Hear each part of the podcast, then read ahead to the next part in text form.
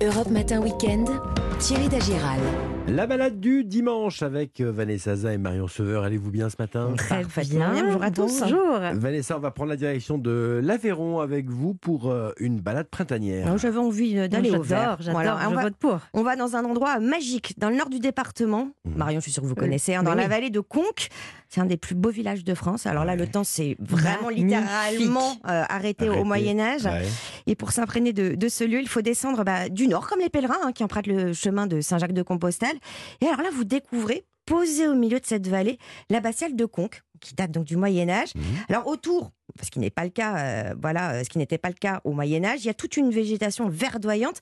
C'est un endroit très sauvage. Euh, le village a beaucoup de caractère. Il est, il est tout petit, hein. et son abbatiale, elle, elle est intéressante parce que c'est un des modèles canoniques des églises de pèlerinage, un bijou de l'art roman en termes d'architecture, de sculpture. Euh, son fameux tympan de conque est très reconnu, et ce lieu surtout, il est chargé d'histoire. Et figurez-vous que ça va être le creuset de la vocation d'un certain Pierre Soulages, Ah oui. qui est Ah, originaire mais de oui. Rodez. D'accord, le peintre du noir. Euh, bizarre parce que ça semble quand même euh, très très euh, contraire à ce qu'il peint. C'est très lumineux finalement Bah cette oui. vallée de, de Conques. Alors en fait, vous dites peintre du noir, parce que c'est vrai qu'il est connu Ouais. avec ses tableaux outre Mm. noir, mais en fait, c'est un peintre justement qui chasse la lumière. Parce qu'il n'y a pas de noir sans lumière, il n'y a pas de lumière sans oui. noir. Logique. Voilà, logique. Et son travail de la lumière, en fait, vous pouvez vraiment le comprendre euh, jusqu'au bout, parfaitement dans l'abbatiale de Conques. Figurez-vous qu'il y a réalisé des vitraux Ah à oui 104 verrières, avec le grand maître verrier euh, Jean-Dominique Fleury, et ça Mhm. entre 86 et 94. hein. Huit années de Ouais. travail. Pourquoi autant? Alors, c'est Benoît Decron, le conservateur en chef du patrimoine et directeur du musée Soulage de Rodez, qui va vous répondre. qui a été difficile pour lui, c'était la conception d'un verre qui soit translucide mais non transparent. Si vous préférez, un verre qui soit comme une pile à lumière qui, qui absorbe toute la lumière de l'extérieur. Euh, quand on rentre dans, dans, le, dans l'abbatiale de Conques, on a une lumière diffuse qui passe au travers des vitraux qui sont blancs, blancs, gris, euh, des fois très sombres. Mais euh, cette lumière, elle est, elle est intrinsèque à, à la matière du vitrail mais elle ne, elle ne me permet pas de se donner une idée de l'extérieur. Et de l'extérieur vers l'intérieur, c'est pareil. Et en fait, le génie, il est là, c'est que vous vous dites, bah oui, mais il n'y aura pas de couleur finalement. Bah si, parce que le Mhm. spectre lumineux Eh oui. passe, Bien et sûr. donc il y a des rayons de couleur. Voilà, c'est ça la spécificité des, des vitraux de Conques. Vanessa, qui dit bien sûr Aveyron, dit Ah. euh, randonnée. J'imagine qu'il y a un, GR qui passe par Conques. Oui, le GR65. hein, on va se mettre dans euh, les traces des pèlerins. Dans les baskets. Dans les baskets. ouais, il y avait des sandales, je crois, il y a mille ans. voilà. Et la partie avéronaise du GR bah, nous emmène euh, bah, des steppes de l'Aubrac jusqu'au village de la vallée du Lot, euh, du Vallon de Marcillac jusqu'à Livanac, le Haut. Je vois que vous, je vois que vous connaissez. J'adore. Alors là, on est déjà avec les brebis. Pourquoi Parce que j'ai aussi une autre rando, la brebis cyclette, sur les traces du Roquefort. Ça, c'est pour Marion. Ah ouais Dans le parc naturel des Grandes Causses. C'est un parcours cyclable de 62 km. Normalement, il est réalisable en 4 heures. Ouais. Bon, je vous cache pas que le niveau est quand même très difficile. Pour Marion, c'est en 10 heures. Voilà. Et Thierry, Thierry en 4 jours. Voilà. voilà. Non, mais c'est c'est aura dans chouette- les caves. C'est. Voilà.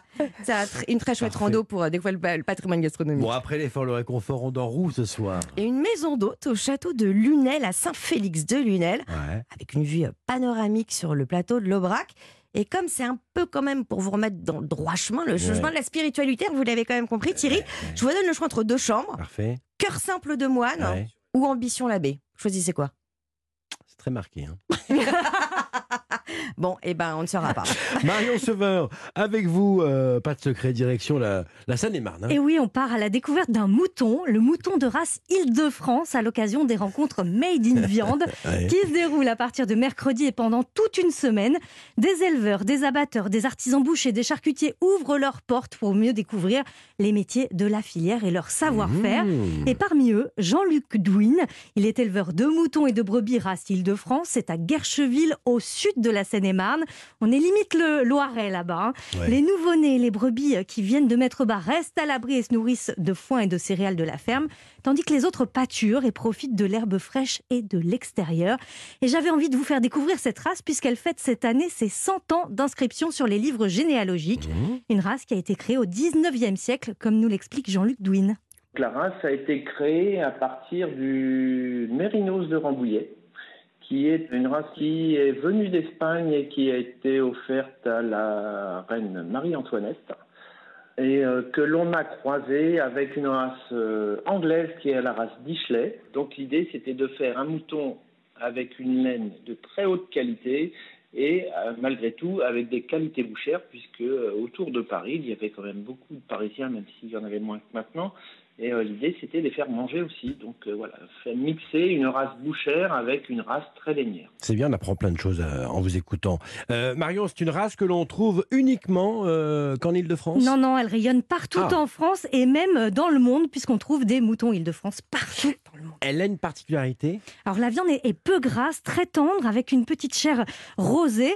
Et donc je vous propose de cuisiner ce Mmh. week-end des côtelettes d'agneau. Oh, une bon, recette très simple, mais oui, avec une petite sauce qui sent bon le sud. Mmh. Alors on va commencer par faire cuire les côtelettes dans une poêle bien chaude. Un petit peu d'huile d'olive, Ouais. à feu vif pour que les côtelettes dorent. Mmh. Il faut compter aller 3 minutes de chaque côté. Et une fois les côtelettes cuites, on les met de côté sous un papier d'aluminium pour garder la chaleur et leur moelleux. On passe à la sauce. Mais oui, pour cette Alors. petite sauce, on déglace les sucs de la viande avec le vin blanc. Ouais. On ajoute l'ail émincé, un petit peu de thym, la crème fraîche.